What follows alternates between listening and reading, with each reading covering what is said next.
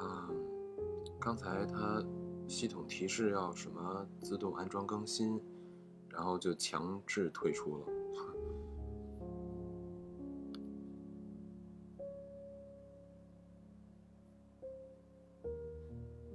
对啊，很奇怪是吧？追，晚上好，好准时啊，一分钟都不差。对，最近系统经常出问题，很奇怪。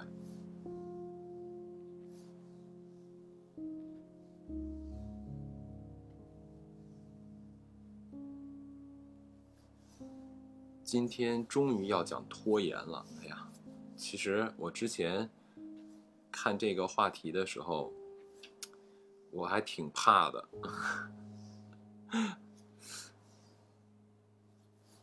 因为拖延这个东西，说说多了也挺可怕的。然后，关键是看我看这个东西的时候，就在不断的反思自己，就觉得很多的问题都是以前没有观察到自己的，真的挺可怕的。很多很多问题都是潜意识里的。光是我。其实每个人都有拖延，有的拖延的种类可能你都不知道你有拖延，或者说你可能都不知道不知道你正在进行拖延行为。我们一会儿就会聊到这个事儿。它中间有一类，就是有一个呃拖延，它其实有很多很多分类的，是非常多种类的。我们没办法就是全部都把它覆盖了。啊，但是呢，就是可以找到一些比较特点的。今天其中一个特点的就是你都不知道你有拖延行为，或者你为什么拖延，甚至你都不认为你在拖延，就是这种，很有意思。好，九点零一分了，那咱们准时开始。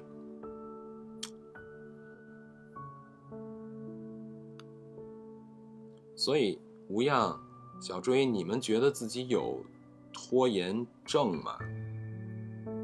有的话打个一，没有打二，不知道打三。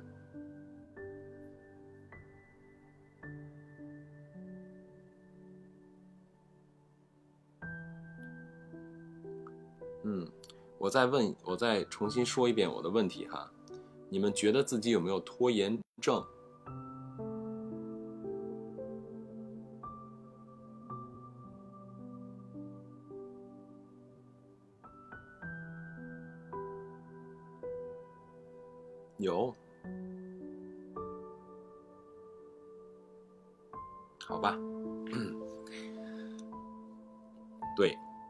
拖延症，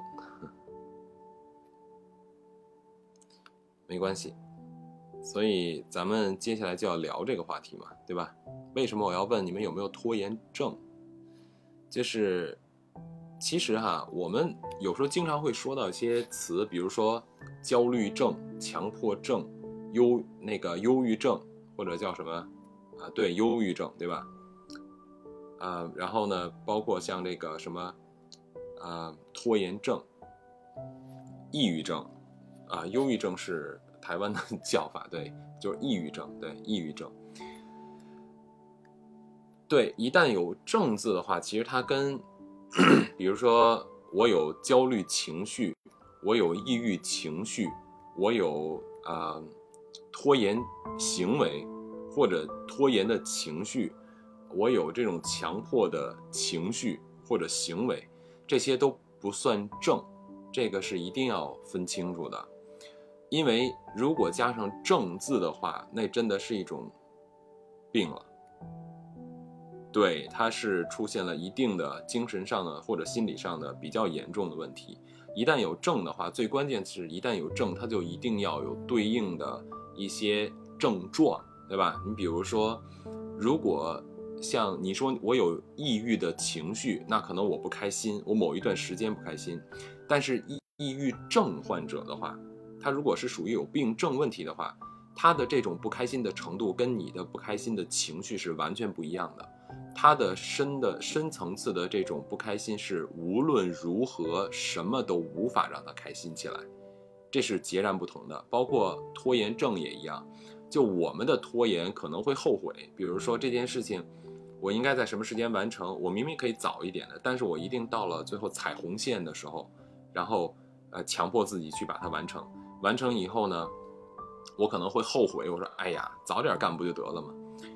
然后但是呢，哎，我已经干完了就算了。你不会陷入一种痛苦里面去，所以这个没有达到病症的问题。如果说有的人说因为拖延无法控制。病症通常是无法控制的，对吧？他无论如何他都要拖延，无论如何都要拖延，然后他的拖延产生的结果还会导致他极度的痛苦，他在这种不断的循环往复的情况下，他自己走不出来，这种才可能成为一种病症的问题。所以呢，通常情况下，我们可能会说我们在某些事情上会有这种啊拖延的行为，而不是拖延症，这个是一定我们要把它讲清楚的。哎，欢迎香香来了。嗯，对，我们今天讲拖延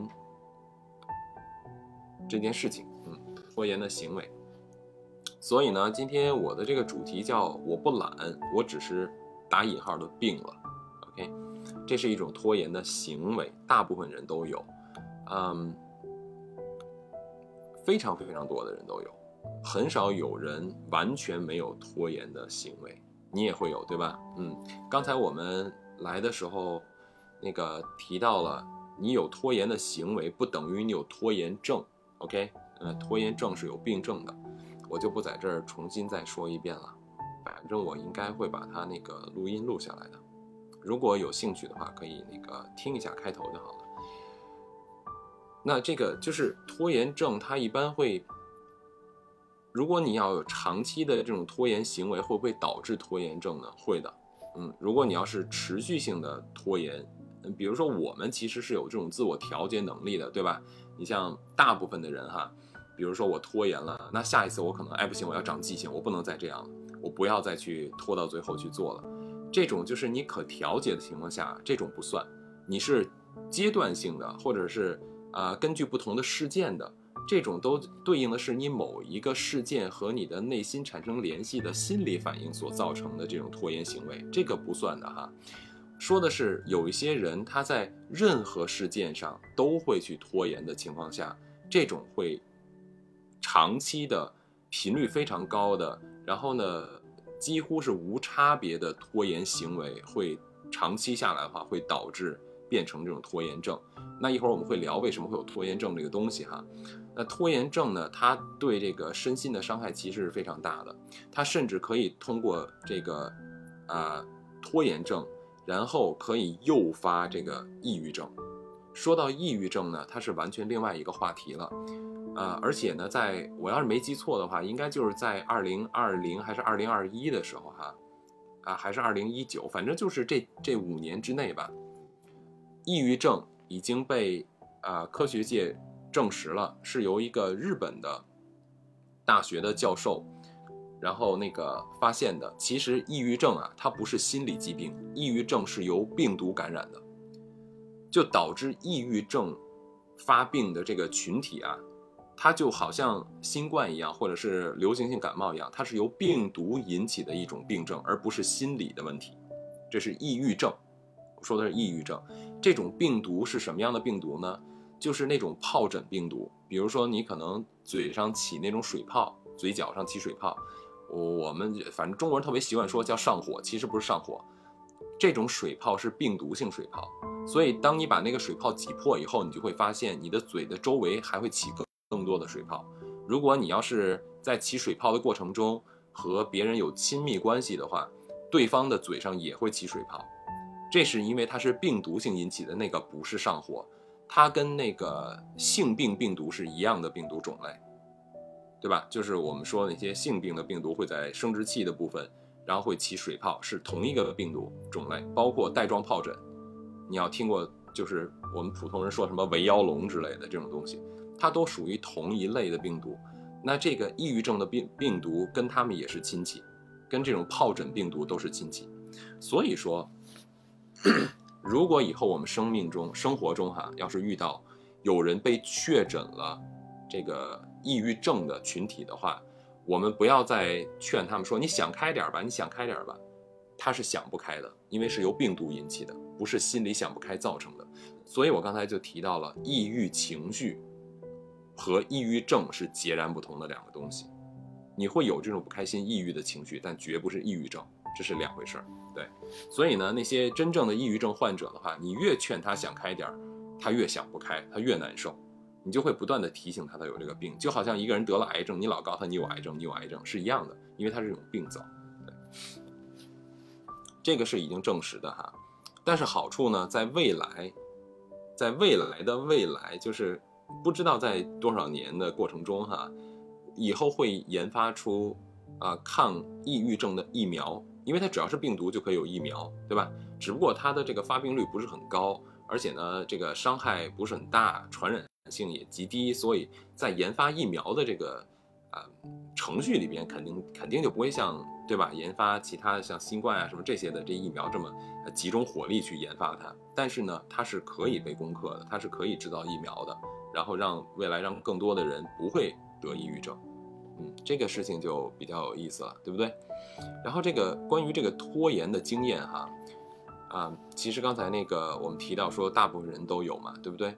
啊，有一个大概的一个数据统计，就是大约百就是五分之一的人，也就是百分之二十到百分之二十五的人都会犯这个拖延，都有这个拖延的惯犯，应该说是啊，就经常有拖延症，所以说它是一个比例还挺。大的是不是每一个人都有这个非常严重这种拖延习惯呢？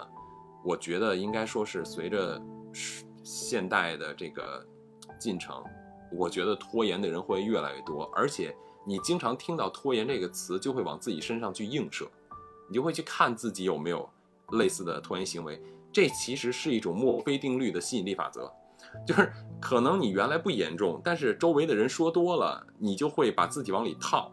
呃，你反而就越来越 有越来越多这种拖延行为，所以今天我们一会儿在聊到这个如何解决这个问题的时候，我们就要提到一个认知的问题，对吧？一个观想的问题。后边的时候我们再详细说哈。我们先来了解这个，啊，先来了解这个拖延到底是个什么东西。至于这个拖延是怎么回事呢？啊，为什么会有犯这个拖延的行为或者拖延症？其实这个拖延这个毛病啊，它有几种原因，其中一种，比如说你的个性，后边我们会聊到这个问题。比如说你不同的人，他的性格是什么样子的，他可能会产生，会不会更容易产生拖延的这种行为和习惯是有的，跟性格有一定的关系。然后，但是呢，它还跟你的大脑有一定的关系啊。欢迎啊，颠颠来了，晚上好，晚上好。比如说这个大脑，大脑里边哈，它分两个部分，嗯，就很有意思。大脑呢，我们都知道它有一个叫大脑前叶，对吧？就是大脑皮层。嗯，大脑皮层的一个呃前叶皮质层啊，它呢是主要是针对这个，它主主要是针对这个，嗯，就是理性思维的运算的。所以它这个皮质层的前叶区，它的英文名字叫做啊 prefrontal cortex。prefront 这个词好难念。Prefrontal cortex，这是叫就是皮质前叶层，然后它还有另外一个系统叫做 limbic system。limbic system 就是我我没有查到很好的就是中文的翻译哈，大大概是指叫做边缘系统，我们就我就姑且就知道这个名词大概什么意思啊就可以了。然后呢，它的这个就大脑的你这个前额叶。这个部分是它主要的功能是什么？就是帮我们整合信息，然后做出这种理性的决策呀，然后包括对于这个长期目标的规划呀，还有包括我们的自我管理呀，就这些事情都是靠我们的这个大脑前叶的，来来来做的，就是前额叶这个部分来做。这个是为什么现在不是非常流行叫什么叫这个啊？比如说什么呃那个叫叫什么来着？那个啊。啊，嗯，打坐的那个坐在冥啊冥想，哎，我就死活想不起这个词。冥想啊，就是 meditation 嘛，冥想。冥想呢，就是现在很多人都说为什么要去冥想？为什么要去冥想？因为冥想可以帮助我们集中注意力，去训练我们的这个大脑前前额叶的部分。所以你在不断的进行冥想的这些人群啊，达到比较高级别的这种呃能够很好的冥想的人的时候，包括那些修禅的禅师啊，然后那些包括一些和尚或者瑜伽之类的，他们的头脑会变得更清楚，他们的思维会。更加的清楚，他们进行分析和理解问题的时候，要比啊没有冥想的人的话，要会更加理性。嗯，说白一点，相对来说，处理问题会显得更聪明哈。然后呢，我们的另外的那个部分叫啊 limbic system，它是做什么用的呢？它主要是掌管这个，相当于是你的大脑的娱乐中心，它是掌掌管这个大脑的。愉悦感的部分的，它是跟这个，呃，跟这个，呃，前额叶这个比起来呢，它其实这个整个的演化的这个历史啊更久一些，所以它的功能就更强大。这个就是为什么啊，就是你的这个 limbic system，也就是你的这个呃叫边缘系统，它更容易击败你的前额叶的部分。什么意思呢？简单来说。当你做出一个理性的决定的时候，你通常会被一些啊能够使你马上得到愉悦感的事情所打扰，对吧？比如说，我理性的认为我现在应该去处理一份报告，或者我应该去写一个作业，我应该去看一本书，我准备要考试，或者我要完成一个什么事情。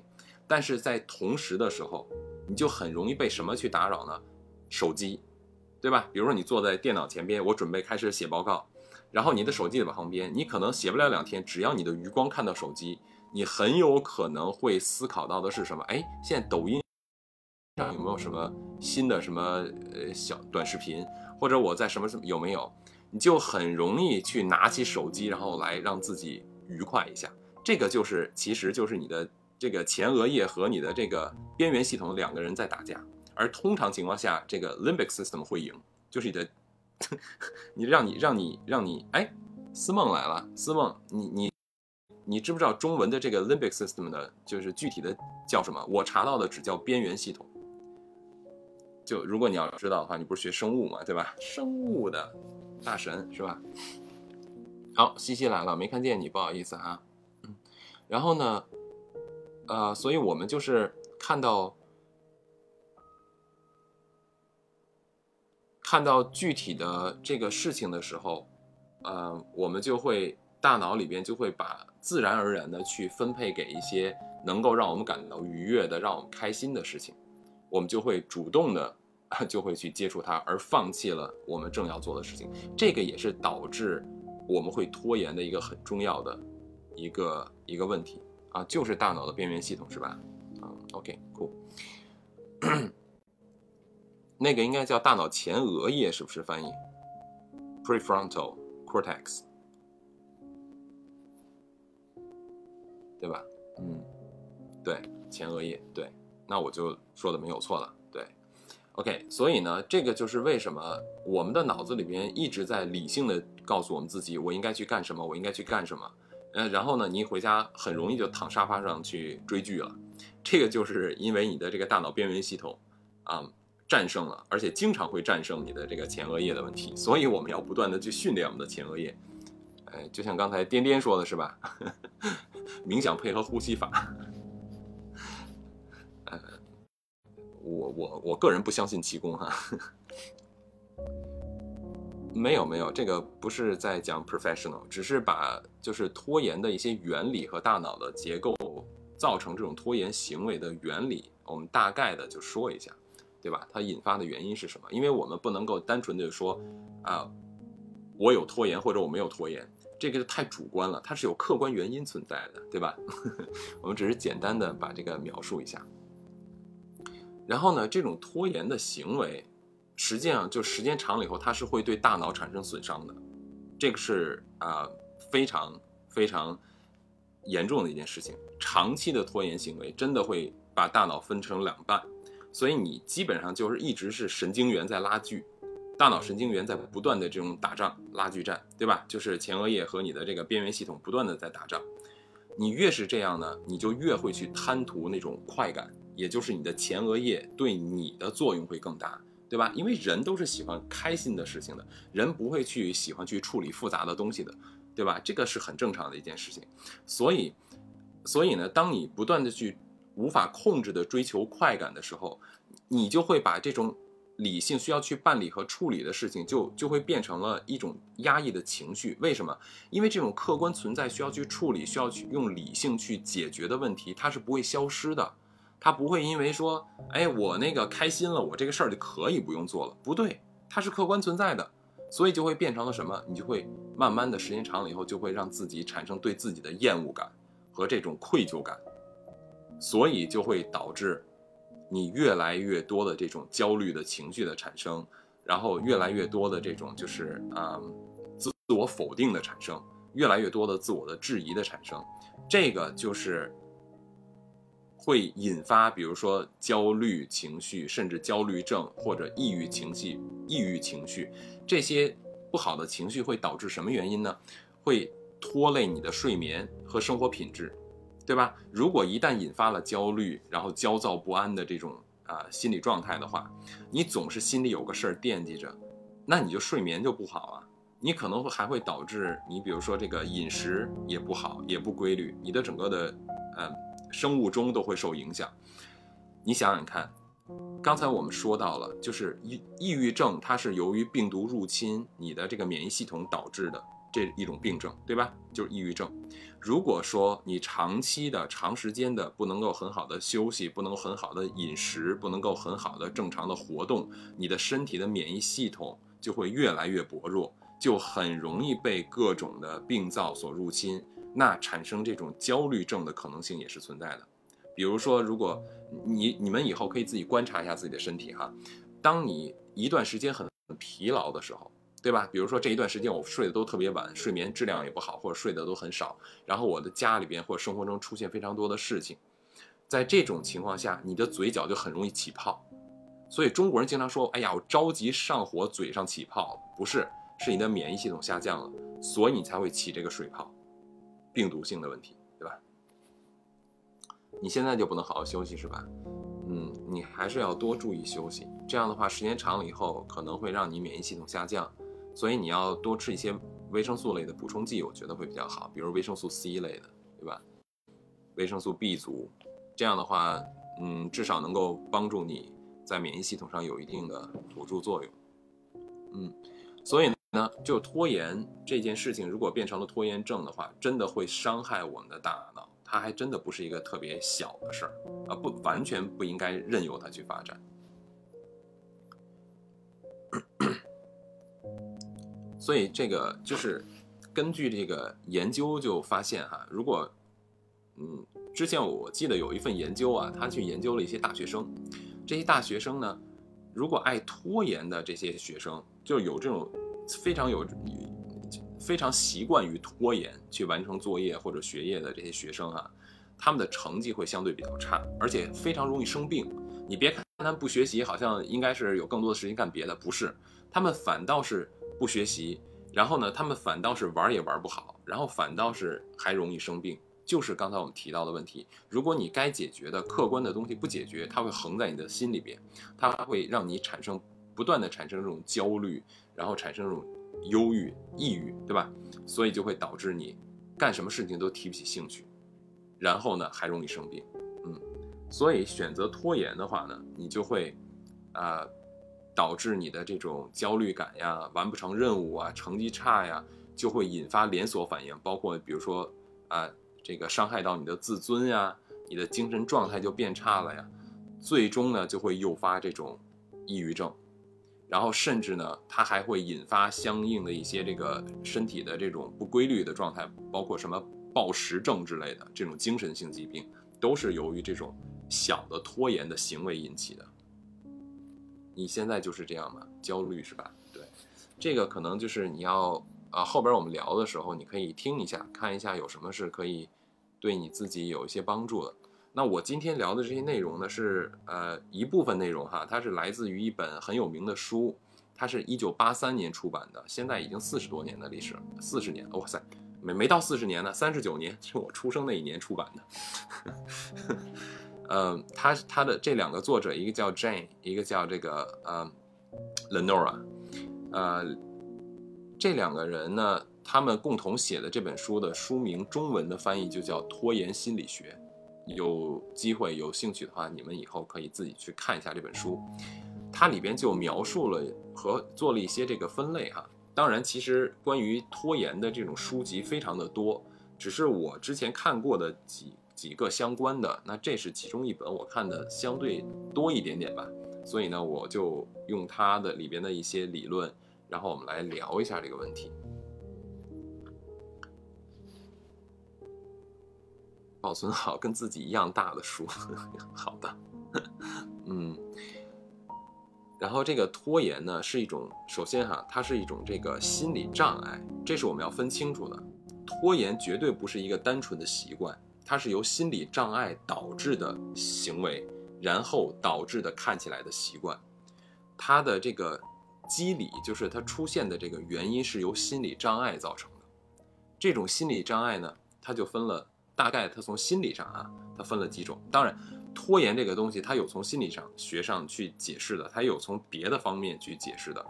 嗯，我们今天就主要是聊从心理这个方面去解释的。比如说，他其中提到这个第一点叫做抗拒型的拖延者。抗拒型，这种抗拒型，它的心理因素是什么呢？就是简而言之哈，他对他的呃别人。告诉他做的事情，或者说他认为他应该做的事情，他觉得他自己失去了这种主控权，他就会产生抗拒感。这种是什么原因呢？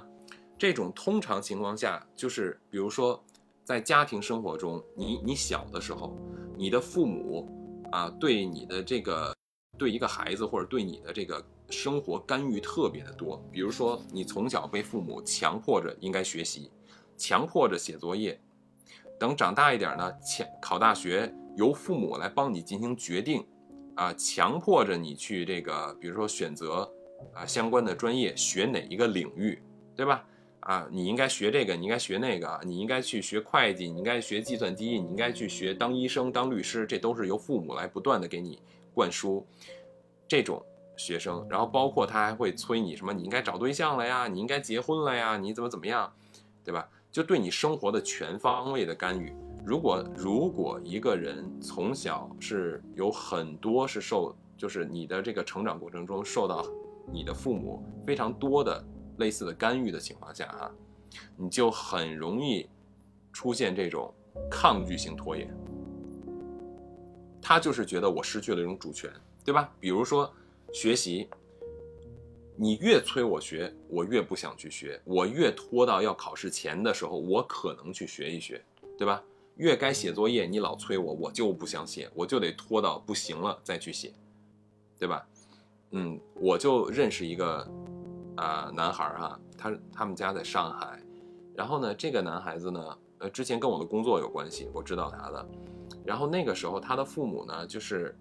对他的压力非常的大，什么事情都要管，然后就一直会说他说他，尤其他的爸爸是一个男生啊，他爸爸就一直说他说他说他说他，然后呢，这个孩子就是跟我沟通的时候，他们的问题本来是想问我建议，就是比如说去美国读大学的时候读什么专业呀，什么什么之类的选择，那我问的就是啊，那这个孩子想读什么呢？这个孩子都没有说话呢，他妈妈就开始说了啊，我们是想让他学什么这个学科那个学科那个学科，说了很多，然后这孩子都不说话。后来我就我就问他，我说那你想什么？他说，哎，你听他们的，听他们的就行。我说不行，我必须要听你说。这个时候他才说，他说其实我是想学心理学。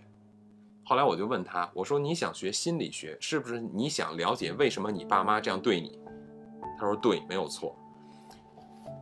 这个就是一个典型的一个这种抗拒型的一个人格，而且他现在越来越严重。我现在看他的微信的时候，他发的朋友圈都是极度的在抗拒他的父母，而且都是用非常侮辱性的语言来描述他的父母，是非常严重的。这种这种这种抗拒型的呃人格的出现，我觉得他的父母应该有非常大的责任，而且应该去反思这件事情。现在这个孩子还是就是成绩非常不好，他想学的东西，他的成绩就非常好；他不想学的东西，他的成绩就非常不好。当时他想去就是报我们的学校，但是他的成绩，嗯，就是没有办法被录取。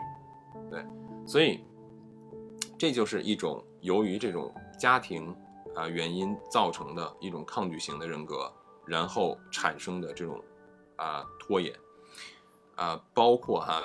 比如说夫妻之间或者情侣之间，啊，一方不管男方还是女方，总是去催对方做某一件事情。比如说你赶紧去洗碗啊，你赶紧去洗碗啊，你赶紧去洗碗啊，或者是那个你看你不把这个整理的怎么怎么，总是在叨叨别人。对方呢，你就会发现什么？你越说时间长了，他越不去洗碗，他越拖着，他越不去洗碗。这个就是他认为自己失去了这种主动权，所以他是使用这种拖延战术。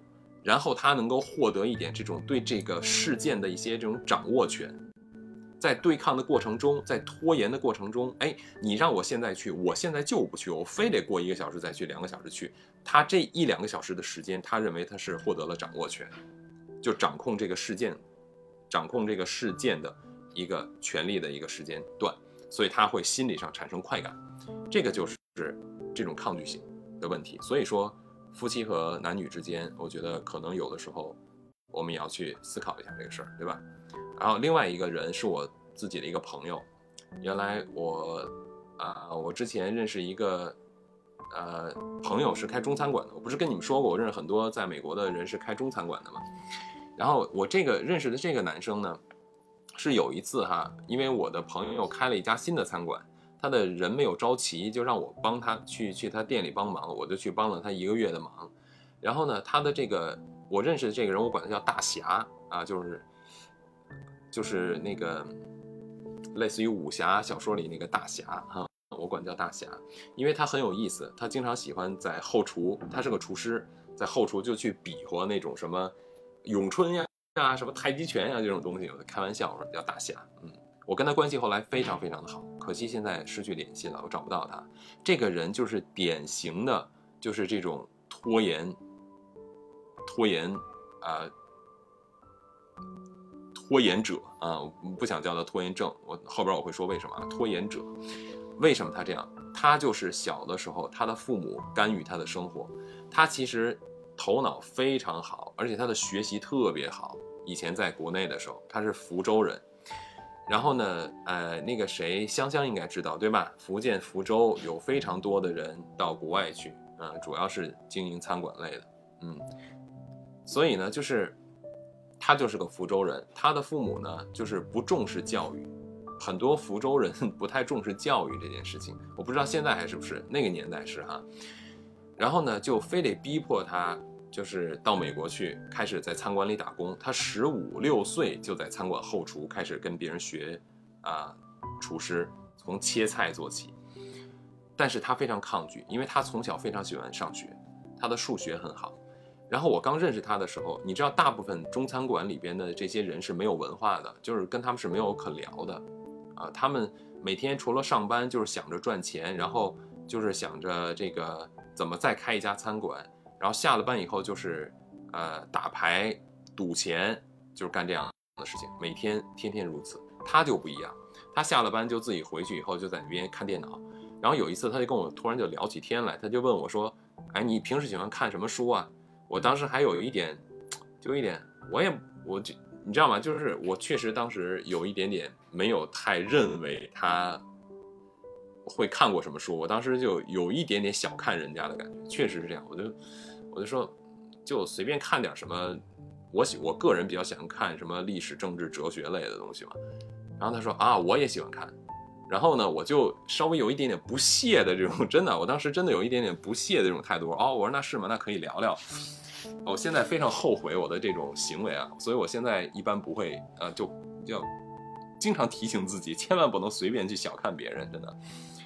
然后呢，他就开始跟我聊，结果他大概说了没有五分钟以后，我就完全就就是目瞪口呆、张开嘴，我完全完全跟不上他，就我的我的知识量完完全全就连他的边都着不上，没有办法对话的这种。我特别特别喜欢他，然后呢，我们两个就成了非常好的朋友，但是他有一个问题，他的日常生活上的拖延非常严重。比如说，呃，跟他说，哎，你去洗洗个澡吧，哎，等一下嘛，哎，等一下嘛，等一下嘛，就这种拖延。后来就是认识他以后，我就发现了，因为他的父母啊，决定了他的人生，决定了他的择偶，决定了他什么时候生孩子，还给他规定说，你明年结婚，后年给我生孩子，就这种。所以就是这个就造成了他非常呃强的这种抗拒型的一个人格。哦，嗨，三哥，你好啊，欢迎三哥。嗯，所以这个是第一类的关于这个抗拒型的拖延者啊，他的这些心理造成的原因。第二一类呢，叫做完美主义型拖延者。这种完美主义型拖延者也很有意思。他们会认为啊，就是我的这个表现的过程就等于我的个人价值，我的表现力好，证明我的价值高。如果我的这件事情的表现不是不尽人人意的话，就相当于别人会认为我这个人的价值比较低，所以他会更关注于自己的这个表现程度，然后来判定他自己的个人价值。这种就是一个非常典型的一个完美主义型。嗯，通常这种完美主义型的人呢，他是，呃，如果哈，他要是认为，啊，我要做的这件事情没有达，不可能达到我的这个自己制定的这个标准的话，那我就宁可不去做它，或者呢，如果说这件事情必须要完成的话，那我可能会把它拖延到就是最后那一刻不得不做的时候我再去做。这一类人呢，还非常讨厌事情做到一半的感觉。他们就认为说，如果这件事情我做到一半，对吧？比如说我的时间不够哈，比如说他制定，你你有一件事情要完成，你你有，比如说你有三天的时间，他制定了给自己制定了一个标准，达到说我要做这件事情，我要达到一个什么什么样的标准，但是这个标准呢，可能在三天内完不成，他可能需要四天或者五天的时间才能够完成，达到他所谓的这个认制定的这个标准，那他就认为说，哎呀，反正我三天这件事儿也干不完。我干脆就不干了，或者说呢，我就拖到最后一刻，随便干完就完了，反正结果也不是我想要的。无论什么样，我达不到我的结果，干脆什么结果都不重要了。这就是一种完美型这种人格造成的，嗯，另外一个情况。然后还有一点呢，就是他们在做任何事情之前，就这件事情没有做。比如他可能听到一个命题，或者听到某一个话题点，他就会给自己制定一个非常高的标准去完成。我记得我上小学的时候，我小的时候就有这个问题，就是某一次考试，我根本不会去考虑我自己的那个呃学习情况，对吧？和完成成情况，我就会去考，我就会给自己设一很高的标准。下一次考试我一定考到多少分多少分，但实际上呢，我根本就。之前我的我就是个学渣，对吧？但是我给自己设定一特别高的标准，等到到快到临近考试的时候，我发现我根本达不到这标准，然后我就自暴自弃，哎，算了，无所谓了，反正也达不到。这就是一种，呃，小的时候是这样，后来一直长大，其实如影随形的有很多的事情，我都有潜意识的有这种啊问题，所以后来我也发现了，就是完美主义会让你做不好任何一件事情。所以后来我知道股就是 Facebook，就是脸书这家公司哈，你们应该都听过脸书这个公司对吧？然后呢，呃，脸书这家公司他就讲了一个非常有意思的一句话，这是算是他们公司的座右铭，我非常喜欢。脸书这家公司说，Finish is better than perfect，就是呃，或者我忘记它原文怎么说，应该是 Finish is not。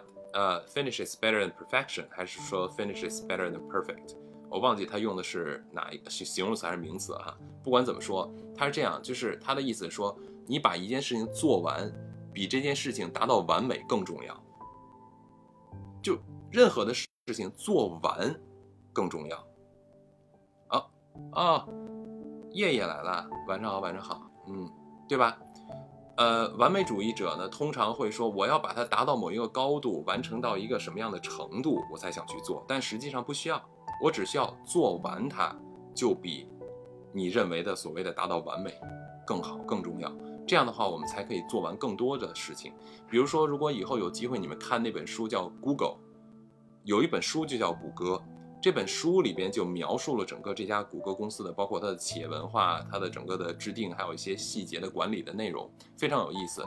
这家这家公司它列出了一百项事情，这么大的一个全球的，对吧？世界最大的公司，然后呢，他们每年只只列出一百件要完成的事情，不多，就一百件。然后他们重复不断的，公司里面各个员工要重复不断的看，重复不断的审视这一百件事情。不贪多，从来不会说去我去完成好多好多事儿，不，我就完成这一百件。所以之前我也看过另外一个呃文章，他就讲到说，你每一个人，对吧？不要给自己制定过多。当你当你在生活中感到这种焦虑的时候，认为每天有太多的事你都忙不过来，或者说你摸不着头脑的时候，你不知道应该干这还是干那个，你这种情况下的时候怎么办？你就列出六件事情，明天去完成，多了不做，就做六件事儿，就做六件事儿。只要你把这六件事做完了，你就已经完美了。所以这个也是一个心理上去改变，啊，这种就是所谓的要达到某一个高度的这种完美、完美的这种这种，不知道应该叫什么，这这这这种这种心理吧，嗯，的一个一个，我觉得一个挺好的一个方式。那接下来呢，还有一种这种，呃，从心理学上的一种人格呢，它叫做逃避成功型。这个就是刚才最开始的时候，呃，跟吴恙提到过，说有的人哈，他有拖延的情绪或者拖延的行为，他甚至都没有意识到自己在拖延，自己在这个逃避，呃，他都不知道自己在干什么。为什么？这种人通常都出现在这种逃避成功型的这种人格里边。这种逃避成功型的人哈，他就特别害怕什么？就是成功以后的一种改变。比如说，比如说今天如果说我们在某一个团体里边去做某一件事情，然后这件事情呢，他在做之前他就特别害怕成功，你知道吗？就是他怕自己表现太好，自己表现的如果太好的话，就会造成一个什么结果？他就觉得说，哎呀。如果这件事情我要是做的特别棒、特别完美，然后结果特别好的话，那会不会以后我的同事或者我的啊身边的人会期待我每一次都完成的这么好？就他会给自己把把自己定在那儿了，说我这次肯定能做好，做好了以后我就下不来这个神坛的感觉，所以他非常害怕成功。第二一个呢，他也怕什么？如果他自己做的很好的话。就好像那种所谓的能者多劳啊，树大招风啊，就觉得哎，我要是做好了以后，会不会导致一个什么结果？导致别人给我施加更多的责任和压力，对吧？这种情况下，他就会产生这种拖延，他就不想让自己，因为首先他认为自己能够做好，所以他就故意的去拖延，让自己没有足够的时间去做好它。就产生了这种拖延的行为，不知道你们有没有？我知道小追没有，因为小追跟我说的是他提前先做好了，对吧？啊，但是不交作业，这很聪明。这个不属于这个逃避型的。OK，逃避型的是指说我怕别人给我带来更多的责任和压力，那么我不去做它，我故意让自己做不好，就拖到最后的时候再去完成。这个是由于这种，呃，逃避成功导致的这种拖延。嗯，接下来呢，它是人际关系型的拖延。人际关系型啊，它有两类人际关系哈。我们先来说一个呢，一类呢，它叫做这个害怕分离型的，就他怕他自己和这个群体分开的。另外一个呢，他是害怕亲密型的，他怕和人产生亲密关系。所以这两类是不一样的，他都会拖延。我们可以来详细聊一下哈。第一个，我们先说这种叫人际关系型拖延，害怕分离的这种人，通常出现的原因是什么呢？因为啊，比如说这一类人群啊，他们从小长大的时候，被他们的父母、兄弟姐妹、家人保护的太好了，也就是他的抗压能力非常的低。他一旦遇到困难的时候，他都会去从他的父母身上去寻找这个解决答案。就他自己一旦遇到啊压力了呀，遇到这种需要去抉择的时候，他不会自己去做，都是由他父母来给他做决断的，把他保护的太好了。这种情况下呢，就是当他一旦独立的进入社会、进入职场以后啊，他是完全没有办法独立去决定任何事情的。我相信你们的身边会有很多这样的人，尤其是现在这个年代，独生子女年代，对不对？就是像我在从我这一代人开始吧，八零后开始，一直到这个应该是九零后嘛，对不对？甚至零零后可能都有，大部分都是独生子女。很有你会看到之前那所谓的巨婴，巨婴的其实就有这么一个问题，这些人他没有任何的这种呃独立决定的这个能力。我觉得女生应该最讨厌的是这样的男生吧，对不对？就这种情况是非常的多，那他呢也会产生一个。拖延为什么？这种这种拖延是什么？他就希望，比如说我在我我是我获得了某一项任务，对吧？那我这个任务要去在一个时间段内完成，可是我不知道怎么做，我也不知道应该怎么去做这个决定，要从什么开始，如何进行，怎么结束，完全没有概念，怎么办？这样的情况怎么办？没办法，我就拖，我就往后拖，拖到后边，我我就期待着。别人看得很着急了，就有人站出来给我提供协助啊，就说：“哎呀，你这个拖太久了，来来来，咱们赶紧一起怎么怎么怎么把这事情给解决了吧。”我就觉得这个是一种就是故意的让整个进度落后以后，然后让别人觉得看不过去了，给自己提供一个这种啊解决方案，或者让别人来来承担相应的责任，就是说白了没有担当嘛。那这种人呢，就特别害怕和群体分离。你要让他单独指认他去做某一件事情的时候，他会崩溃的，他接受不了的。那他的拖延会产生极大的焦虑和压力，这是一种。另外一种呢，正好跟他相反，这种叫做害怕亲密性。他非常害怕和人建立非常亲密的关系，为什么呢？因为你一旦建立了亲密关系以后，你就。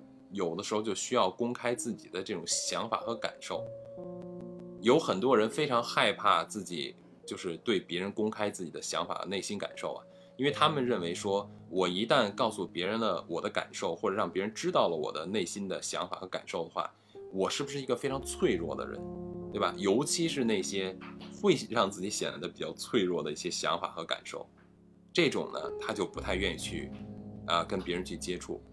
第一，他是不愿意公开自己的这种感受，对吧？然后第二一个呢，他非常担心的是什么？就是给出对方承诺会带来责任。我觉得我个人就有这个问题，我就非常害怕和别人产生亲密关系，我就很害怕给别人承诺，但是我无法兑现这个承诺，然后我带来的这种责任压力，我就有这个问题，所以呢，我就会。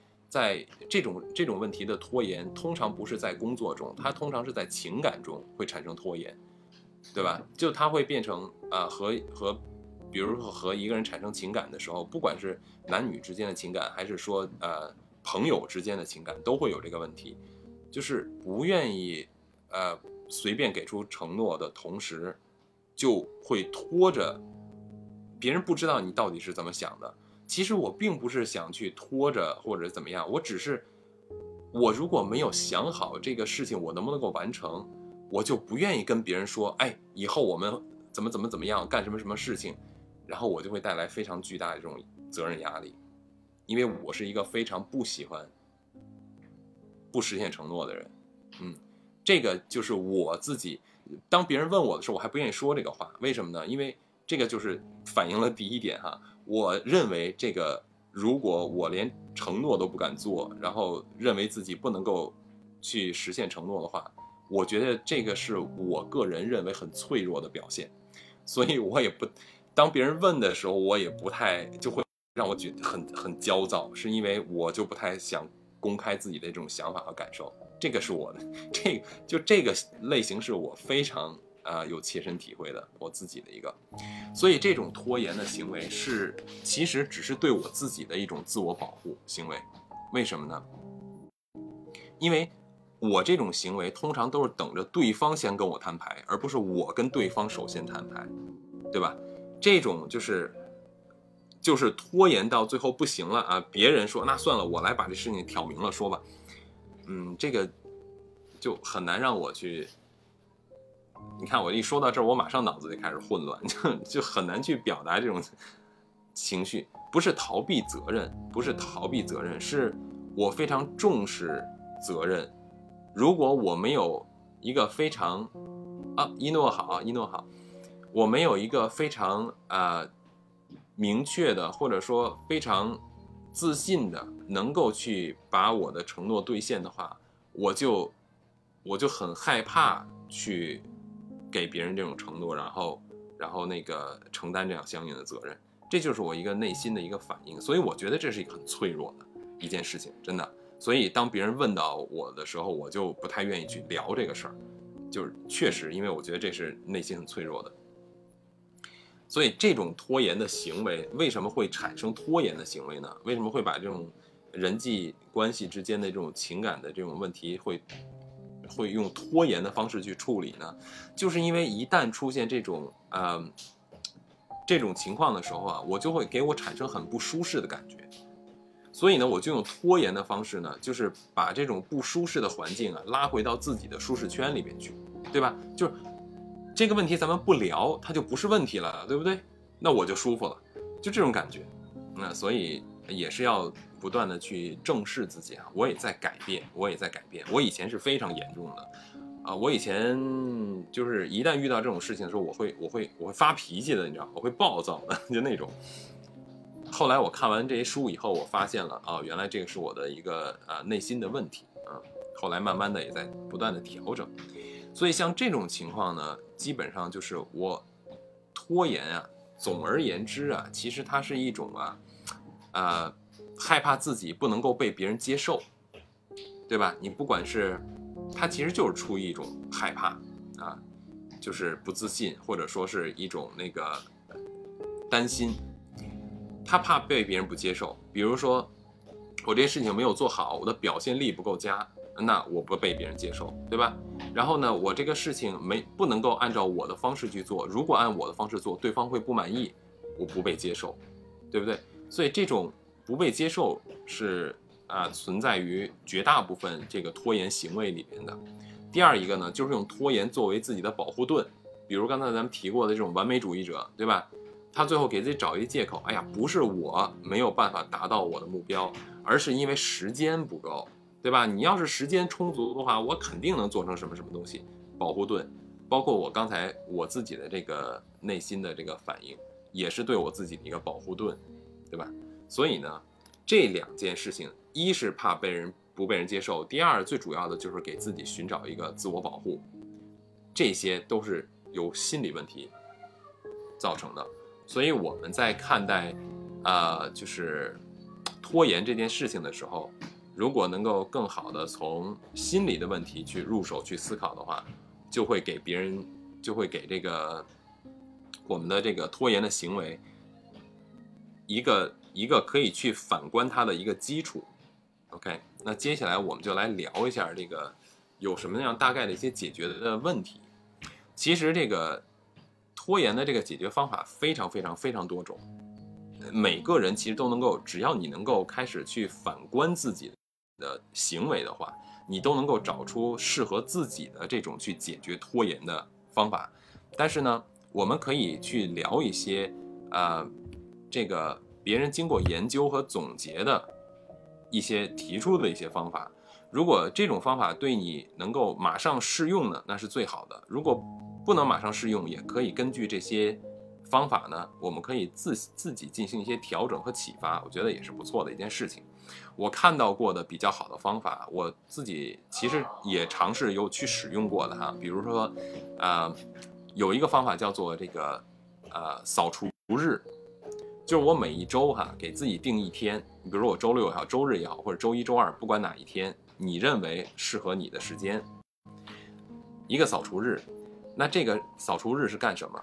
就是我会在这一周之内，去拿一张纸或者把它记录下来，不管是拿纸也好啊，我会把它记录下来。我这一周之内发生的一些生活的琐事，非常琐碎的一些小事儿，我需要去处理。比如说我要交电费。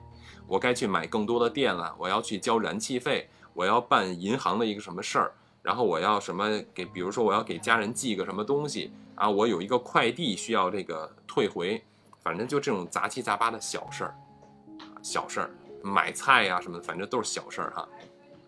然后呢，我每周固定一天，这一天处理这一张纸上所有的事情，对吧？就其他的东西我不管，平时我也不做，我就这一天去处理这一张垃圾纸上的所有的垃圾事。就去做，这个也是我之前做的。我今天白天一天就跑了很多地方，就是去做这个事儿去了。我今天白天主要是买了什么，呃，对吧？就买了那个那个胶带啊，反正我需要用的东西啊，然后还还去处理了我的那个护照更新啊，然后那个我的护照就拖了一周多，你知道吧？将近两周的时间，我的护照应该两周前就要寄出去更新了，但是呢。我就是一直拖拖拖拖到今天才去。刚开始的时候是回来以后病了，然后生病了不舒服。后来呢就是什么天太热了，啊，然后再后来呢就是哎呀我的照片不对，反正就是有各种理由，一直拖了两周。我为什么不能拖了呢？是因为昨天我订机票的时候发现护照不更新不能订机票，因为更新完护照以后你的护照号会有变化的，不是同一个护照号，所以呢不能买机票，一定要拿到新护照才行。所以你。给了我一个没有办法拒绝的借口，今天必须要去办，对吧？还包括一些什么疫苗啊，乱七八糟的一些事情，今天全部都把它处理掉。我现在心心里面就很开心，啊，我今天觉得自己这一天过得很充实，很有成就感，你知道吗？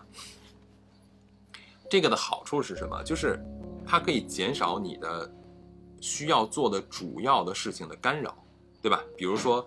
你这一周之内有工作上的任务也好，或者有报告要写也好，或者有一些考试要做也好，不管你是生活中的什么主要的这个事情是啊要交给别人的呀，或者是你有这个期限限制的这种事情哈，那你这种琐碎的事情的干扰越少，你就越不会分心，你的专注力就会越高，对吧？你就更可以啊，就是把你就没有理由。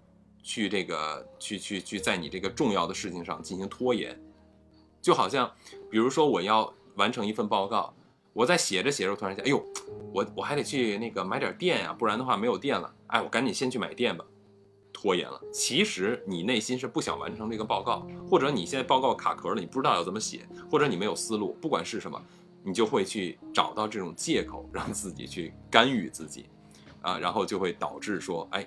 我这个就往后拖一拖吧，你就散了，对吧？第二一点呢，你的这个，如果你能够把这些琐碎的事情，你想起来只需要写到纸上，然后用一天的时间去做的话，当你在专注你做你自己该做的事情的时候，会提高你的这个处理事务的效率，对吧？你的这些琐事在一天之内集中去处理是提高效率，然后呢，腾出更多的时间和精力让你专注于你更重要的事情上，可以提高效率。这样你可以获得更高的成就感和满足感。如果你们要是有这种需要的话，可以用这种方式去尝试一下，真的是有效的。这个我自己尝试过了。啊，第二一个呢，就是你要一定要注意的是什么？就是给自己安排娱乐的时间。比如说刚才咱们提到的，说你先把生活的琐事用一周一天的时间集中去解决，对吧？然后专注于你需要做的事情上去，对吧？那这件事情你需要做的时候呢，你不要忘记给自己安排一些娱乐的时间，比如说我从周一到周五要完成某一个事情，比如说写一份报告、写一篇论文，那我在这周一到周五的过程中，我千万不能做什么。周一到周五除了那一天要处理琐碎以后以外，哈，我天天就是盯着这个事情做，我不让自己娱乐，我不让自己放松，不可以，强行娱乐，强行放松。我记得之前咱们在聊那个就是穷忙那件事情，也说过你要强制自己休息，对吧？其实逻辑都是一样的。为什么？因为，你持续不断的做一件事情的时候，你从周一开始写这份报告，你的内心里边认为你有五天去完成一份报告，对不对？如果你把这个时间打散，啊，比如说我周一上午要写报告，下午我要啊玩什么东西。周二我要上呃，比如上午干什么什么事情，下午上午要玩什么娱乐，下午要写报告。你把时间打散以后，你会认为什么？我的时间就没有那么多了。我的时间没有那么多，当我在集中做这件事情的时候，我会提高我的专注度。这个是为什么？比如说，你需要有一周的时间完成的一份工作，你如果推拖到最后一天，甚至最后几个小时去完成的时候，速度非常的快。虽然说它它的成果或者结果未必是最好的，但是你的完成的速度会非常的快。专注度为什么那么高？因为你认为你的时间不够了。同理，你把你的时间打散。当然，还有就是，比如说你要把你的这个任务做计划，我要每周完成多少，或者每天完成多少，要有完成指标的。你不能说我今天没做算了，那不行，对吧？你有这个完成指标的情况下，给自己安排娱乐的时间，这样的话，你的工作效率和你的在单位时间内的专注度就会更高，这是很有帮助的。不然的话，你从周一到周五，你的内心一直纠结，你其实还是想去娱乐的，没有人不想娱乐，很正常。但是你又不敢去娱乐，你就会在大脑，对吧？我们的这个边缘系统和我们的这个脑额叶、呃前额叶就开始不断打架了，就会进入这个拖延循环里面去了。所以要打破它。很多时候静定，就是说我们讲大学，对吧？就是这个要指定，要先静啊。我们大学里面不是讲吗？呃，这个叫什么来着？大学之道，在明明德，在亲民。在止于至善，知止而后有定，定而后有静，静而后能安，安而后能虑，虑而后能得。物有本末，事有终始，知所先后，则近道矣。你你之前的这个，啊，先指定，然后有静，然后才能够很好的去思考，这就是一个非常完整的一个思维的逻辑和你的行为的方式，非常详细。所以呢，我们一定要让自己，无论在任何一个生活的循环中，都要让自己停下来，静下来。定下来，这是非常重要的一件事情。知止而后有，有有有静，对吧？知止而后有定，定而后能静，对吧？所以先要知止，知止是什么？就是停下来，对吧？所以安排娱乐时间是让你的工作流程中间打破，停下来。然后我们上一次讲到的穷忙里边的这个贫穷的循环，你要让自己日常的这个生活的循环习惯的行为方式停下来，制止。非常重要，嗯，其实都是一样的，对吧？这个就是第二一个可以安排这种娱乐的。那之前呢，就是 还有其他的，我看过一些其他的一些这个分析啊，包括之前我看过一篇叫做啊，来自于这个叫做《今日心理学》的呃一个一个报道，它叫这个 Psychology Today，它应该是一杂志哈。然后呢，它就列出了几种这个拖延症的这个成因。啊，包括他的一些应对的方法，我们来简单的聊一下就可以了。比如说他提出的成因哈，第一个叫做时间折扣型的，不着急做，对吧？他对事情就是冷处理。就刚才咱们提到的，比如说我周一到周五我有的是时间，我不着急，这种拖延就叫冷处理这件事情。然后呢，通常这种人呢就没有什么急迫性。对吧？比如说，包括整理书啊，什么打扫房子呀，什么呃，包括甚至更更长远的目标啊，什么做退休规划。哎，你们有没有做过退休规划？如果没有做过退休规划的话，应该思考一下这个问题，应该思考一下这个问题，对吧？这个一旦拖延起来，那你基本上是没有回头的。对，所以这是一种这个通常就是这个规模越大，时间压力越大越远的事儿，哎，就越可能被忽略。比如说退休规划，对吧？啊，所以就是一定要考虑到这一点。他这个就是冷处理，这是一种时间折扣型的。这种人呢，就是比起这个远看得更远的这种未来哈，他更关注于眼前的这些事情。这个这种类型的拖延的人哈，也通常会陷入我们之前说到的那种啊贫穷的循环里边的人。对吧？他他拖延未来嘛，所以不为未来做打算啊。未来的事情未来再说。那他一步一步只走眼前，那这个很难进步。所以说，通常他就会进入这种这种贫穷死循环里面去，都是有关系的，对不对？怎么办呢？这种呢，你要他给出的建议叫做以终为始，你要先去画出一个未来的蓝图，把你的终点作为你的起始点。我要干什么事情？我要先把这件事情描绘清楚，然后再返回来，打破一步一步的流程。举一个简单例子哈，我想开一家餐馆，对吧？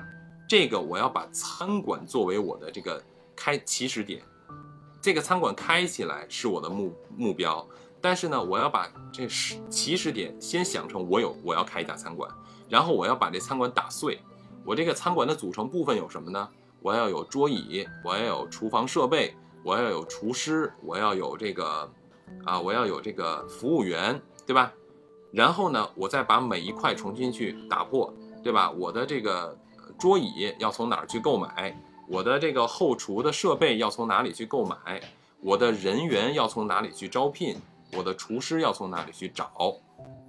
这些其实都是非常呃重要的，那个就是以这个呃终点为起始点的方法。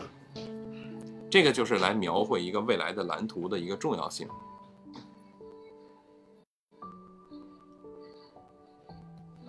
然后有这么一个这个心理期刊呀，它叫这个《Journal of Personality and Social Psychology》呃 Psychology 这么一个一个一个心理学的一个期刊。然后他的有一个研究这个报告就表明啊，就说这个如果想战胜这种时间折扣的拖延哈，用宏观的角度去看待这个计划，然后呢，用这个未来的这种愿景，让它更立体。就我未来想成为什么样的人，做成什么样的事。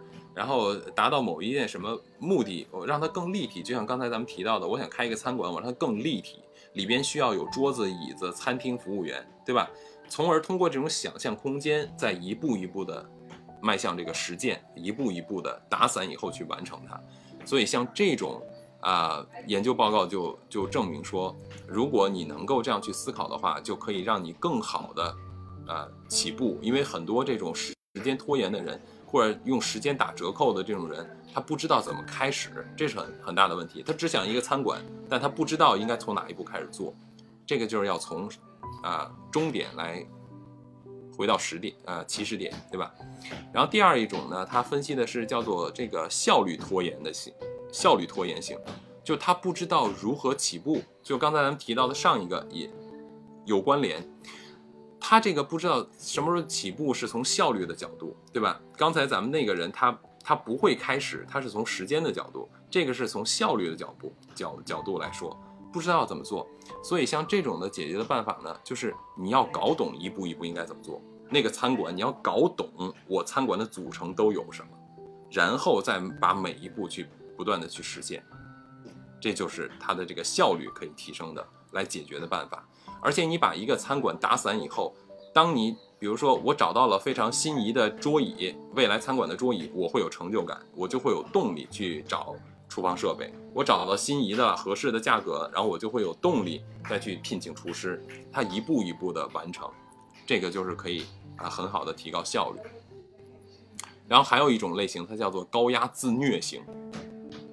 高压自虐型呢，就是什么？他就是。我就身边就听说过这样的人哈，他就说，我要是把自己逼到实在不行了，然后呢，把时间全部都挤压到我只能够就是必须要去完成的时候，我再去完成，我的效率就特别的高。就这种人特别的多，对吧？我有一周的时间完成某一个东西，我不，我就到最后的两小时，我效率极高。有这样的人，这种就是高压自虐型的人，这种好不好呢？这种分两种哈，有一种叫做被动型的，一种叫主动型的。被动型的这种高压受虐的人呢，他只是为了完成这个目标；而主动型的呢，他是希望激发自己的这种啊潜能。所以这两种要看你到底自己是哪一种，要一定要分清楚来看。如果是这种被动型的话呢，建议呢就还是要尽可能去改变这个行为方式。如果是主动型的呢？就建议你呢，把自己的时间往前挪。我们后边可以来说这个事儿哈，它有一个叫做认知法，呃，认知五步。我们一一会儿可以来聊一下这个事儿。如果你能够把它往前移的话，可以让你的结果达到更好的效果，因为你有你有这个反观的机会和时间，对吧？如果是被动的，那就不用说了。如果是这种被动的这种受虐型的，那你肯定是要自己去调整你整个的啊规律和思维方式，然后不断的累积经验，做自我反省，啊，然后有用我们刚才提到的很多的方法来改变我的这种 被动型的这个受虐，是吧？这种这种感受。还有一种，它叫做懒散型，就是我就现在不想做。对吧？这个欧洲性格期刊，呃，这这个期刊也很有意思，叫 European Journal of Personality。然后他的一个研究报告就说了这么一个事儿，我觉得也挺有意思的。就许多这个犯这个拖延或者拥有拖延行为的大学生哈，他其实想好好坐下来读书的，但是呢，他就是不想做，他特别想，比如说去图书馆去看书啊，去学习，他但是他就是不想做，因为他们身边有很多的诱惑，就很容易分心。现在不是流行说叫摆烂吗？对吧？他宁可。打打游戏就把时间给耗过去，他虽然他内心里面想我特别愿意去学习，我就是不想去。我发现我小时候好像也是这样，就是我明明知道我应该去，但是我就坐坐在那边什么都不干发呆，我就是不去做。哎，很奇怪，嗯，这种解决办法就是要用这种正念法，正念法就打破这种思维的恶性循环。呃，正念法其实就是我们经常谈谈论的，包括你可以通过冥想啊，通过集中注意力，然后去做理性的分析，把事情进行拆解。然后正念是什么呢？就是我不要告诉我我不想干什么，我要告诉我我要去干什么。这个方法其实很简单，他就说你不要去思考你想做什么，你只去告诉自己我现在要去做什么就可以了。对吧？就是三二一法则。什么叫三二一法则？就是当我思考说，哎，这件事情我现在做还是未来要做呢？对吧？比如说举个例子啊，啊，我我应该去刷碗，我是现在刷碗呢，我还是等一会儿再去刷碗呢？然后三二一法则就出现了，就三二一，现在做，对吧？比如说，哎呀，我应该去买点电了，家里的电不多了，我是今天买呢，还是明天去买呢？三二一，现在去，三二一法则。这个是一个呃心理学上的一个一个方法，可以让你迅速的当下马上去完成一件事情或者开始一件事情。包括像这个美国这个布朗大学的正，美国的这个有一个大学你们应该知道是吧？叫布朗大学是非常有名的，对吧？它它有一个叫做正念研究中心，专门研究正念法的研究中心。然后他曾经就说过啊，正念的思考这个。对于对抗这个懒散的这个拖延的，呃，是一个非常好的办法。你就是告诉自己，对吧？其实我们那个那篇大学的文章都讲得很清楚了。我我就非常喜欢大学这篇文章，非常简言简意赅，然后讲得非常清楚，对不对？就是治国齐家平天下。你你这个。齐家就要修心，修身，修身就要正心，正心就要成其意，成其意才能治其知，其实就是一个正念思维法，对吧？比如说，欲治其国者，先治其家；欲治其家者，先先正其身；欲正其身者，先修其心；欲修其身者，啊，先成其意；欲成其意者，先治其知。治之在格物，物格而后知之。它这个完整的逻辑就在这儿，这个就是一个正念法。如果你想达到一个什么结果，我一定要从我的念想开始，就是成其意，成其意才能够治其知。如果我不成其意，没有这个正念，我是没有办法致知的。致知的方法是什么？是格物，对吧？所以是非常完善的一个思维方式。我就觉得，嗯，反正大学这篇文章真的是超级喜欢。然后呢，当你能够静下心来，去好好的去思考。这个拖延行为给你的身心造成的影响的时候呢，啊，你就会去从几个方面去思考。比如说，你根本造成你这个拖延的原因是什么？要从你们就我们自己每一个人的这种，比如说生活经历啊、成长经历去思考，对吧？然后正念这个训练呢，它有助于什么？有助于看清楚这个拖延啊行为带来的负面的效应，然后可以帮助我们去寻找到这个拖延的问题在哪儿。然后再一一的去克服它，所以就是你要打破这种，呃，打破的是什么？就是你大脑的这个所谓的这个边缘系统对你的这种奖励的把戏，你要重新的训练你的大脑，要用你的这个前前额叶去战胜你的这个边缘系统，因为你的边缘系统会不断的给你产生鼓励，这个鼓励是什么？就是让你开心，让你觉得。比如说我追个剧，我很开心，对吧？我刷一刷什么短视频，我很开心。你要不断的克服这个东西，去训练大脑，然后打破这种拖延的恶性循环。这些这些方法呢，就是总结了一个一个一个比较完善的部分，就是它要是叫做认知的方法、情绪管理的办法，还有行行动的方法。这种认知的方法，我觉得特别有意义啊！咱们可以在最后的这这这个整个这个话题可以聊一下。这个以前我是知道有一个认知模型的，我不知道你们了不了解，有没有听过一个什么叫做认知模型？叫做 A B C D E 五个部分组成的认知模型，就是我们经常会谈到说，哎，你要增加增强你的认知，对吧？咱们那天在聊那个，呃，咱们在聊那个穷忙那一期的时候，咱们不是也说过吗？你的带宽，其中一个能够增强增强你的带宽的，就是提高你的认知能力，对吧？那如何提高认知，是需要一个认知模型的，这个。不是说我去了解一个东西，我马上就能够对它产生认知，不是的，它是有一个步骤的，是有一个模型去完成它的。这个模型是什么？就是 A B C D 四个啊五个组成部分 A B C D E。第一个部分是什么？事件的发生，就是你要确定某一个事件，这个事件的发生，或者你想了解的某一个东西，这就是它这个本身。第二。是你对这个事件或者对这个知识、对这件这个东西的看法是什么？你对它最初的看法是什么？然后由于你对它的看法，你要进行一系列的呃行为，然后来最终制造一个结果，也就是 C，C 就是你对它的看法带来的结果。然后，哦，侦探来了，晚上好。然后呢？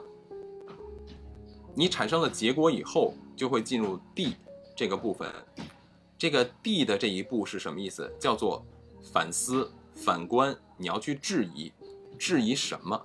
质疑你那个 B，就是对这件事情、对这个事物的看法。你要对它去反思、去质疑它。然后 E 最后一步是什么？是通过你对它的质疑和反思，来调整你对这件事情的处理方式、行为。然后得到最终结果的改善，这个 E 就是 effective，对吧？所以呢，就是这么一个认知的模型，可以去在日常的时候，无论是学新的东西、了解新的东西，还是回到我们现在聊的这个拖延的这个行为上边，都是完完全全可以来这个啊来使用的。我举一简单例子啊，比如说我们现在有一件事情要在某一个时间去完成，对吧？那这件事情我们会干什么？我们首先会确定有这么一件事儿，这是 A。第二，我要对它有一个看法，就这件事情我多长时间要完成，我要达到一什么样的结果，然后我怎么去完成它，这是我对这件事情的看法，对吧？比如说哈，这件事情呃出了一个什么什么呃一写一份报告或者写一个做一个 PPT，对吧？然后我一看这个，哎呀，这个简单。什么时候需要完成啊？我一看，哎呀，还有五天的时间啊，那不管它了，早着呢。这个简单，我只是单纯的认为这个东西很简单，但在整个制作过程中，我是不是会遇到问题？我没有去考虑，我只想说，哎，这个东西这个话题点很简单，我等到最后去做就好了。然后呢，我就会把它放到后边去。那这个是我对这件事情的看法，对吧？结果是什么呢？结果就很可能我是在最后的时候把它完成出来了。然后在最后的时候完成出来以后呢，我就要去反思来质疑。当然，这个前提是说我没有真正去实现它，我这都是思维的过程，对吧？比如说我看到这个 PPT 我要做，然后呢，我说，哎呀，反正五天的时间，我等到啊后边再做吧。然后呢，我想达到什么样的结果？哎，这不就是怎么怎么样的一回事吗？很简单。然后呢，结果就是什么？嗯，很可能我估计。我估计可能就是，哎，比如周四的时候我做完，或者说用几个小时做完就行了。这是我对这件事情完整的一个思路，对吧？然后我们通常不会有后边的两步，就是 D 和 E。我们基本看待事情到这儿就结束了。所以说，这个认知模型是不够的，还要更深入、更深入的第第四步很重要，就是我们来质疑和反思。我对这件事情的看法，我刚才看到他是说，哎呀，这个东西很简单，不就是这样个东东西吗？我很快就可以做完，所以呢，我打算在最后的用两个小时、三个小时做完就可以了。我反思他，我这么做好不好？可不可行？可行。但是这个结果一定是能我能达到最好的结果吗？我会去反思。如果说我在制作的过程中出现了问题怎么办？如果在制作过程中我出现了资料的缺失，或者我需要去寻找新的资料来支持我的论点，怎么办？那这些资料我是不是很清楚可以从哪里去找？我甚至我清不清楚我需要什么样的资料来支持我的论点？我不知道，那怎么办？也许我应该把这个执行时间提前，对吧？我有五天的时间，我不要拖到第四天、第五天，或甚至前几个小时完成，我把它放到第二天来开始完实现它，对吧？我有我给自己两天的时间去把这件事情很好的处理和完成，这样的话呢，我从周二开始做到周四周四完成它，我还有两天的时间可以去重新的审审视或者去反思这个东西给我带来的结果是否我最终满意的，所以这种情况下。你就会发现，如果有了这种质疑和反思的话，就会给你带来最后认知的第五步，就是使这件事情得到改善，让这件事情达到更好的结果，让你和这件事情之间产生更好的结果。这个就是一个认知方法的一个重要性。第二一个是我们刚才说到的情绪的方法，这个情绪的方法就更重要了。我个人认为哈，真的更重要。刚才我们说的这个认知模型，实际上它是一个啊思维的一个一个定式。当你建立了这种思维方式以后呢，其实很简单，但是你是不是能够把它实现出来呢？那就要根据你的这种情绪管理的方法，以及你的这个行动的这种管理方法，来具体来实现这个认知模型最后确立的这个方法，对吧？所以说情绪管理在哪儿？就是我们要去。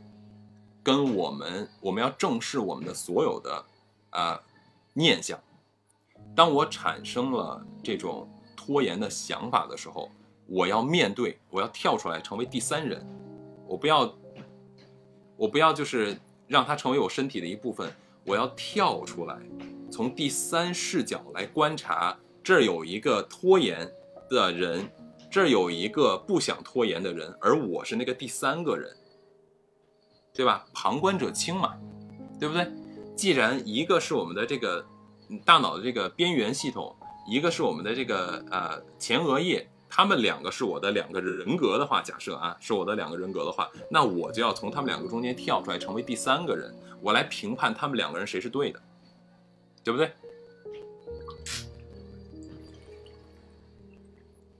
通过这种方式呢，就是第三人的这种观感的方式呢。就可以让你更好的去选择，我现在应该听从我的理性，还是去听从我的这个大脑的边缘体系，让我得到快感的这个部分。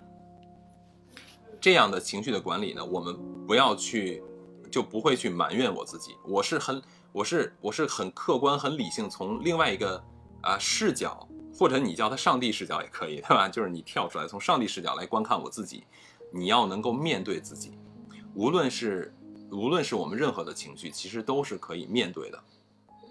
你之所以有这个情绪，这个情绪会影响到自己，是因为你身临其境，因为你跟他是一体的。如果你站在他的对立面来反观他的情况下的话，你设想一下啊，你跳到对立面上面去，你好像在看着镜子中的自己，但是镜子中的自己是另外一个你，他会有自己的行为，你就会看得更清楚他到底在做什么，对不对？所以呢，我们第一要先去观想，观和想，对吧？先去观想他，看他是谁，然后我们要跟他进行沟通。怎么进行沟通？当你产生这种啊拖延情绪、啊焦虑情绪、任何的情绪的时候，我们来问他，我们来问这个情绪：哎，你这样拖延了以后，能带来什么好的结果呀？你这么焦虑。对吧？你焦虑会产生什么样的行为啊？那你这个行为会导致什么样的结果呀？那这个结果是不是对我有益的呀？会不会对这件事情有帮助啊？我们来跟他对话，我们来跟他沟通一下，我们来从另外一个人的视角来跟他聊一聊，说这个东西理性的来聊，你这么干，对吧？你打算干什么事情？你打算达到什么样的效果？这个效果会给我和其他人产生什么样的结果，对吧？比如，当你想伸手打孩子的时候，你就可以来反观一下，先做自己的情绪观想，然后来问一问，说：哎，我这一巴掌打下去以后带来的结果是什么？会不会对他有帮助，对我有帮助，对吧？当我在外边跟别人起冲突的时候，我先来问一问我自己，我跟他的冲突。会带来什么样的结果？其实很简单，这个不是什么很高深的问题。但是通常情况下，我们会忘记从上帝视角来观察我们自己，这就是观想的重要性。我们要尽可能的让我们自己不断的练习，让它成为一个我们的思维的一个方式。这样的话，就能够很好的去掌控我们刚才提到的这个呃认知模型里边每一步，一步扣一步，一步，嗯。到下一步的这种循环的过程中，我们从第三视角来观察它整个的模型的运行，然后就可以很好的帮助我去啊持续不断的用这个模型去进行思考。第三一个就是行动，你一定要能够管理好自己的行为和行动。当我决定了用这个模型，我确定了这个模型已经建立好了，我的情绪管理也到位了。然后我就要付出实际的行动，这个行动很多时候会受到干扰，受到干扰时候怎么办？停下来，就这么简单。当你在那边写报告的时候，当我们在做某一件事情的时候，然后我们受到了情绪的干扰也好，或者受到了诱惑，对吧？开心的事儿受到诱惑的时候，我很想去干这件事情，我很想去干这件事情，怎么办？好，但我正在写我的报告，那怎么办？行，我停下来五分钟，什么都不干。我就对着电脑相面，我就我看着他，我就不干。我虽然没有继续完成我的报告，但同时我也克制了我的手伸向我想要获得快感的那个东西上面去。就这种对抗，持续性的对抗，时间长了以后，我们就会把这种对抗成为一种我们的啊正确的选择方式。当我们去选择的时候，就不会那么痛苦了，就会更容易的让我们做出最。啊，基本的和正确的判断，也就不会每一次都产生这种，啊，就是跟打架，大脑之间两个人在互相打架一样的产生的这种焦虑了。我该干什么？我不该干什么？我什么时候干？不用废话，做就好了。反正我看过了这些内容以后，我觉得对我自己的帮助非常的大。然后呢，我现在虽然没有办法去。完全实现以上所有的这些内容，但是至少我觉得我我跟以前啊，我有一个变化是什么？我能够认知到我自己有问题。当我产生这样的情绪，当我产生这样的行为，或者哪怕我有这种想产生这种行为的时候，我至少我知道，哎，我要办错事儿了。那我会不会继续办这个错事儿？会，会，但是。很重要的一件事情，我觉得就是什么？就是爱因斯坦说过一句话，说比无知更可怕的是你都不知道自己无知，对吧？比无知更可怕的是你都不知道自己无知。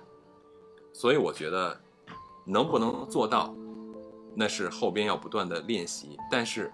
能不能够知道？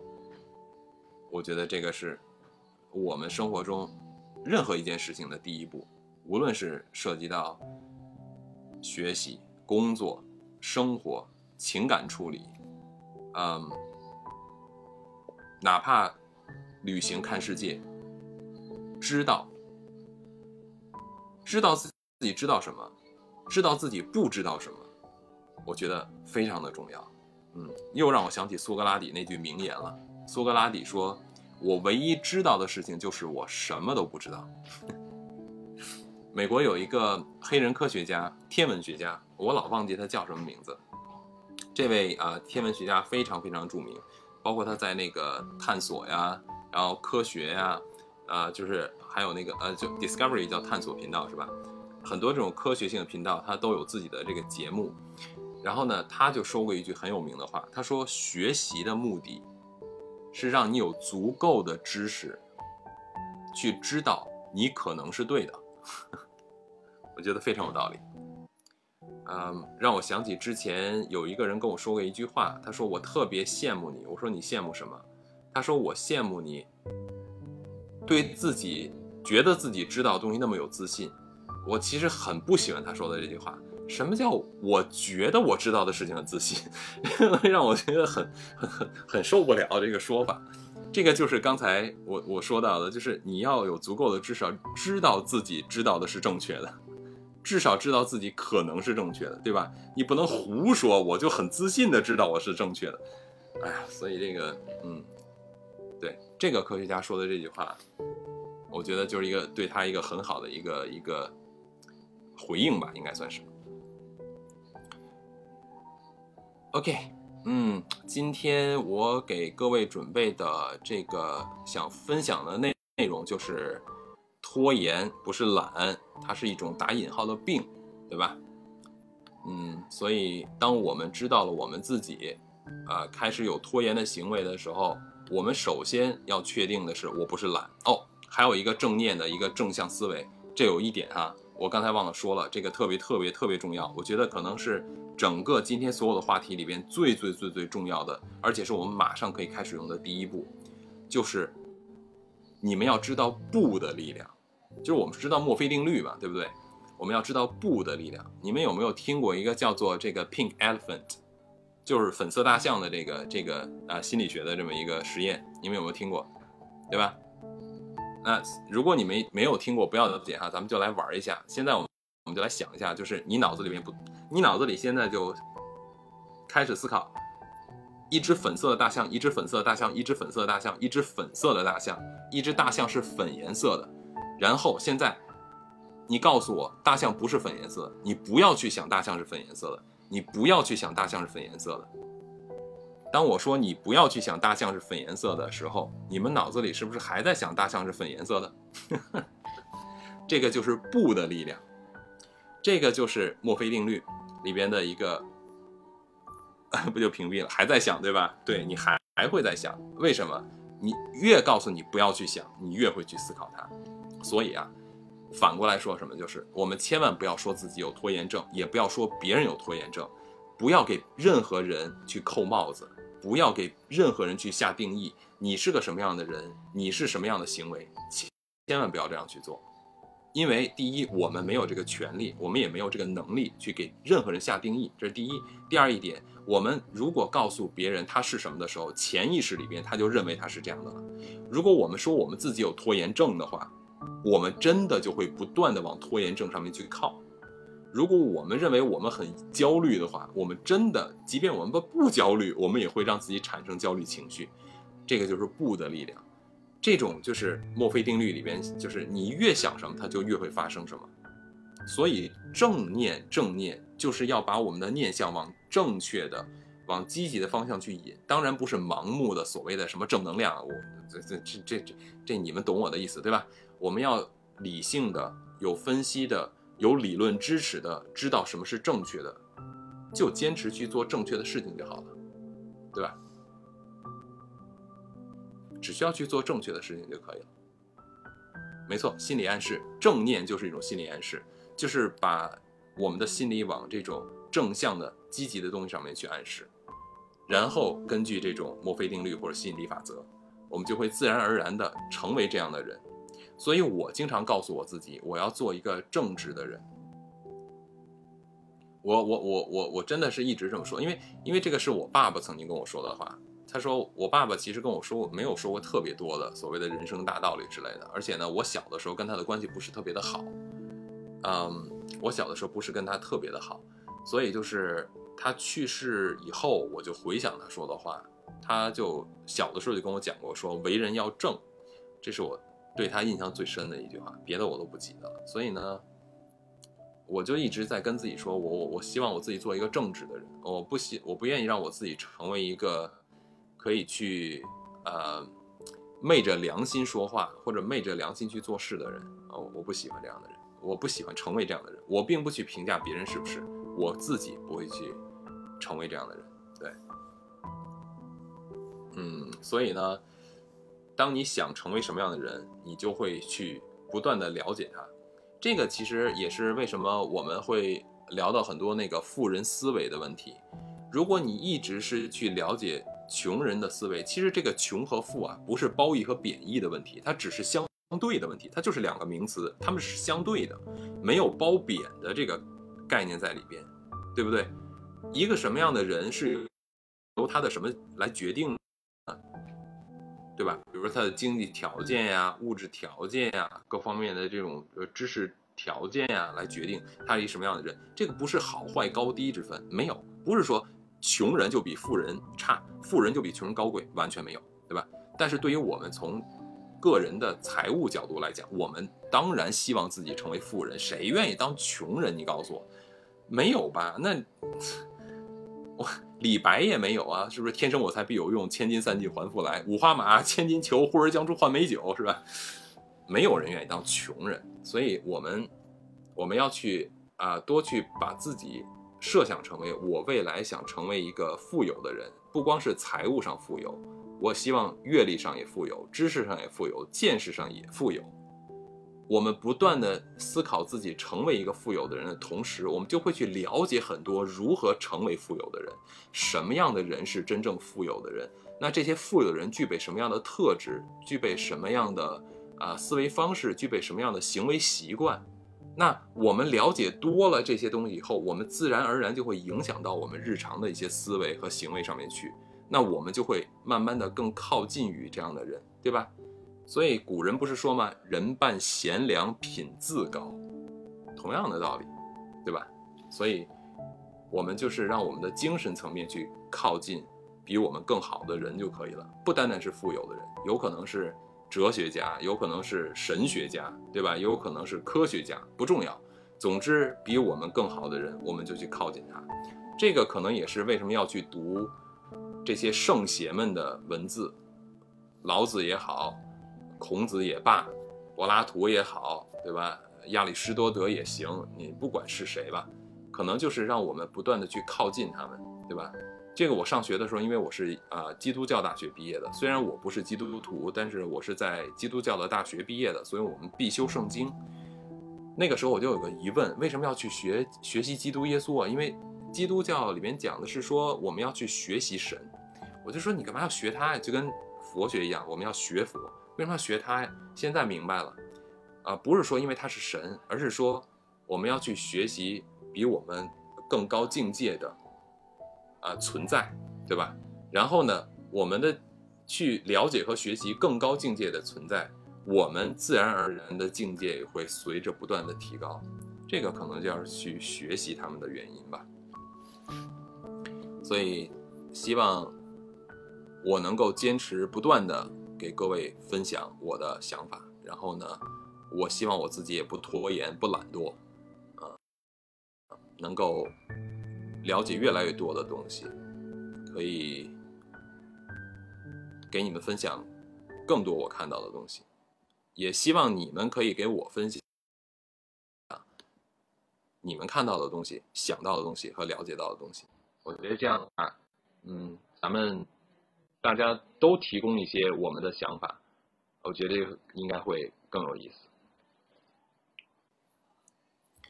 别别别，千万别这么说。嗯，好的，那今天我的话题就到这儿了。呃，稍等我一下下啊，马上回来。